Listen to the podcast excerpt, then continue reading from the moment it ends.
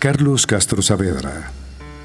Un deseo constante de alegría, una urgencia perenne de lamento y el corazón campana sobre el viento estrenando badajas de elegía.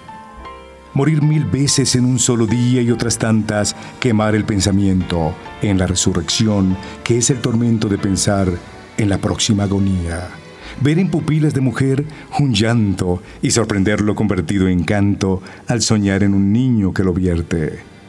Esto es amor, candela estremecida empujando la noche de la vida hacia la madrugada de la muerte.